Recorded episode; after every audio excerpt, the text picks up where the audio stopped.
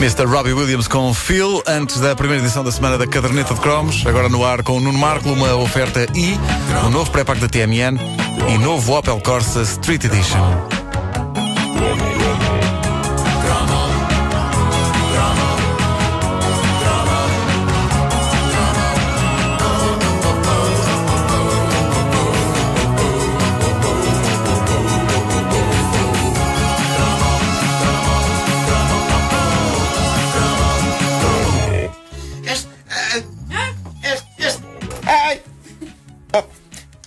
Rubrica tem feito um excelente trabalho, o botão, a, a demolir uma imagem de tipo com bom gosto que eu tenho andado a construir ao longo de anos. Eu chego à conclusão que a minha vida é, no fim de contas, um novelo de piruzeira que eu não consigo parar de desenrolar e que hoje atinge um dos seus pontos altos. Os meus amigos, eu tenho de assumi-lo aqui.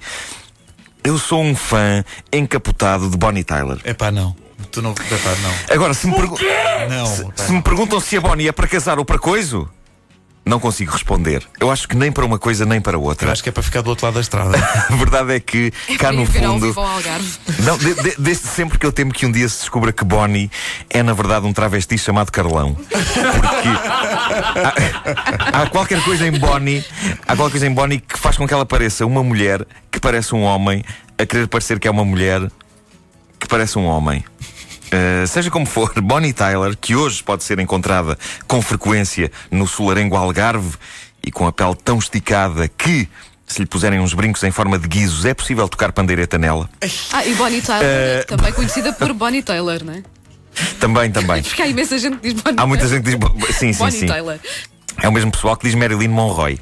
Bom, eh, a Bonnie eh, encantou-me secretamente com os seus verdadeiros épicos, autênticas mini-óperas que vinham servidas com telediscos vistosos e opulentos que víamos e revíamos todas as semanas no lendário top disco da RTP. Quer dizer, um dos eh, videoclipes era, era, era algo assustador.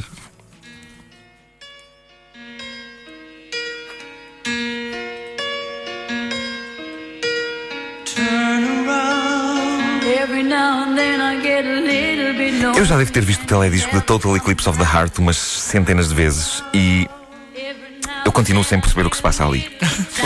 Eu sei que aquilo se passa num colégio interno onde há garotos que espicham luz dos olhos e têm poderes. E a Bonnie Tyler é professora ou é diretora da escola e apaixona-se por eles, ou eles é que se apaixonam por ela, ou é ela que sonha que está apaixonada por eles e que eles espicham luz pelos olhos, mas depois no dia seguinte parece que foi tudo um sonho, mas eles estão todos cá fora em sentido e um deles espicha mesmo luz dos olhos. Ah, Eu não sei, eu não faço ideia.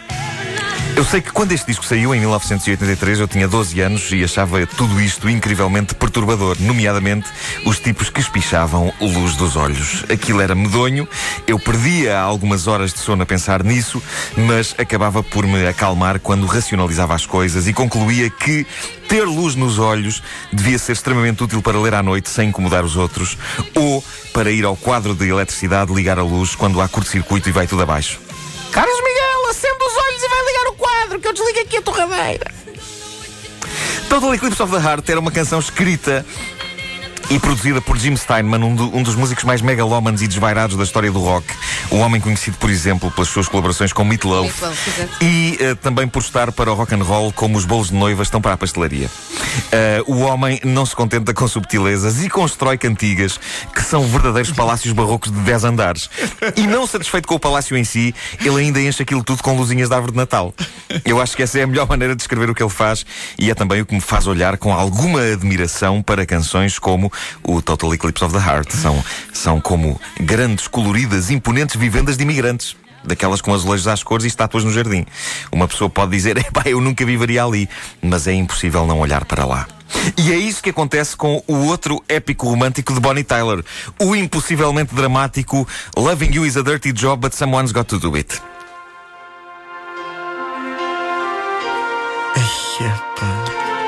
Só o nome da canção é tão grande que se o juntarmos à duração da canção ela própria, que é enorme, isto fazia com que nos anos 80 um animador de rádio só precisasse basicamente de passar esta cantiga, dizer o nome dela e ficava para aí com uma hora de emissão feita. Seja como for, é um dos melhores eh, nomes de canção de sempre. A Marta é um trabalho sujo, mas alguém tem de o fazer. E isto é um dueto entre Bonnie e o lendário músico e produtor Todd Rundgren, sendo que no teledisco Todd não aparece, tendo optado por autorizar que um ator fizesse playback das partes dele. Pudera. Ele não queria Não, ele não, queria, não, não queria, claramente. Eh, não é uma escolha por aí além, porque o, o homem que escolheram parece o Conde Drácula. E num plano em que está de costas é notória a falta de cabelo no cucuruto. Mas eh, pronto, Bonnie Tyler tinha cabelo pelos dois, já que neste videoclipe ostenta um penteado tão gigantesco e impecavelmente construído que a cabeleireira dela tinha de ir buscar um escadote para pentear. Seja não sei se vocês lembram deste teledisco, é uma coisa do outro mundo. É um. É um toca e foge entre os amantes. Um não consigo viver sem ti, não consigo viver contigo, entre um homem e uma mulher batidos pela vida. Onde, a dada altura, ele sobe uma escada à chuva para ir ter com ela, que está num terraço. Eu acho isso imponente. E tem um coro que os acompanha nos locais mais improváveis. São três tipos a cantar que andam sempre lá, por todo lado. É bom demais, é bom demais.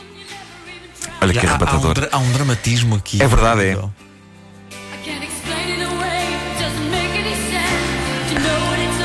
Through eu adoro esta repetição. É maravilhoso. Parece que o disco tem uma falha, mas não é assim. É para, é para para- para- ela quer fazer passar o seu ponto de vista com Sim, sim, sim, sim. somebody. Agora entra ele, queres ver? Cá está eu. There were times when we'd always make it. There were times when we take it to the limit and we never, never, ever leave each other. Caramba! Eu devo dizer que eu sou fã do Todd Rundgren, ok? O homem é um grande produtor eh, e, e- e grande artista a solo. Lembram-se da canção I Saw the Light, dos anos 70? I saw the light. Não era essa. É aqui que se vê o Generation Gap. Bom, eh, com Vasco Palmeirim. Eh, e como ele é pequenito. Não, Bom, mas aqui é- aqui de é um- idade, é um de idade. é um- não, Obrigado. não de tamanho. Temos que esclarecer isso uma vez por todas. Não, é, é um momento, é um momento de grande introspeção do Vasco, não é? É verdade, é. Brevemente um cromo dos Ace of Base.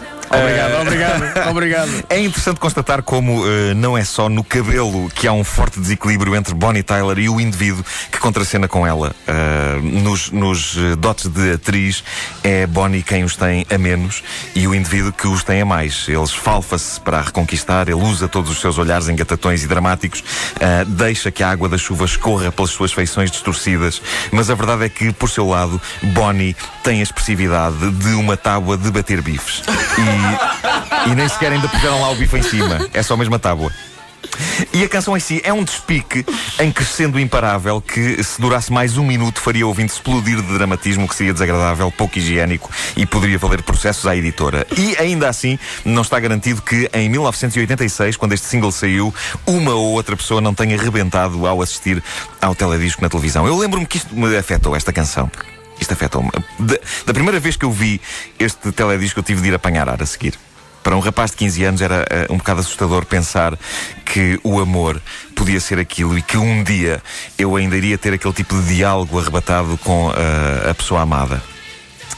Eh, vocês permitam-me que eu apresente a minha própria versão short desta canção e de como eu achava que as coisas iam acontecer depois quando, quando eu encontrasse a mulher da minha vida e as coisas começassem a, a dar para o torto, que é o que se passa nesta canção, e, e seria mais ou menos assim. Ela, ela diria assim: Houve tempo em que não eras tolo, houve tempo em que mudavas o rolo, houve tempo em que não tinhas engordado e não tinhas, tinhas, tinhas esse peito tão mole, houve tempo em que eras fofo, se não te calas ainda levas com o fole. Se não te calas, ainda levas com o fole. É tramado fazer ameaças físicas numa relação quando se tem de rimar, porque na verdade um fole não faz muitos danos quando é atirado a alguém. Mas não há muito mais objetos que rimem com mole. E para mim era uma questão que tinha que ficar assente que é- ele, ele tinha que acusar de ter o peito mole. Ok? Nota-se aí uma observação muito cuidada e muito. Mas hoje é dia da língua materna, portanto. É, fez todo o sentido. Ele Claro, não se pode acusar também. esta letra de não fazer Sim, sentido. sim, Claro. sim. E um fole, há foles que são, são muito rijos. Há aquilo, Ah, aquilo quando atirado, sobretudo se for atirado muito perto da pessoa. A esta hora, na Nacional 125, Bonnie Tyler só pensa. Tudo isso é muito bonito, mas eu só quero saber: estará trânsito no cruzamento de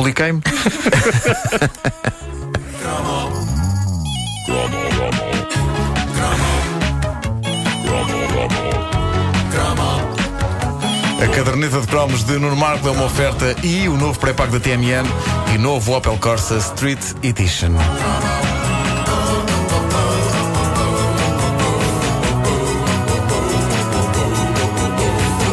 Ah, e as edições estarão online assim que o site melhorar da sua súbita constipação.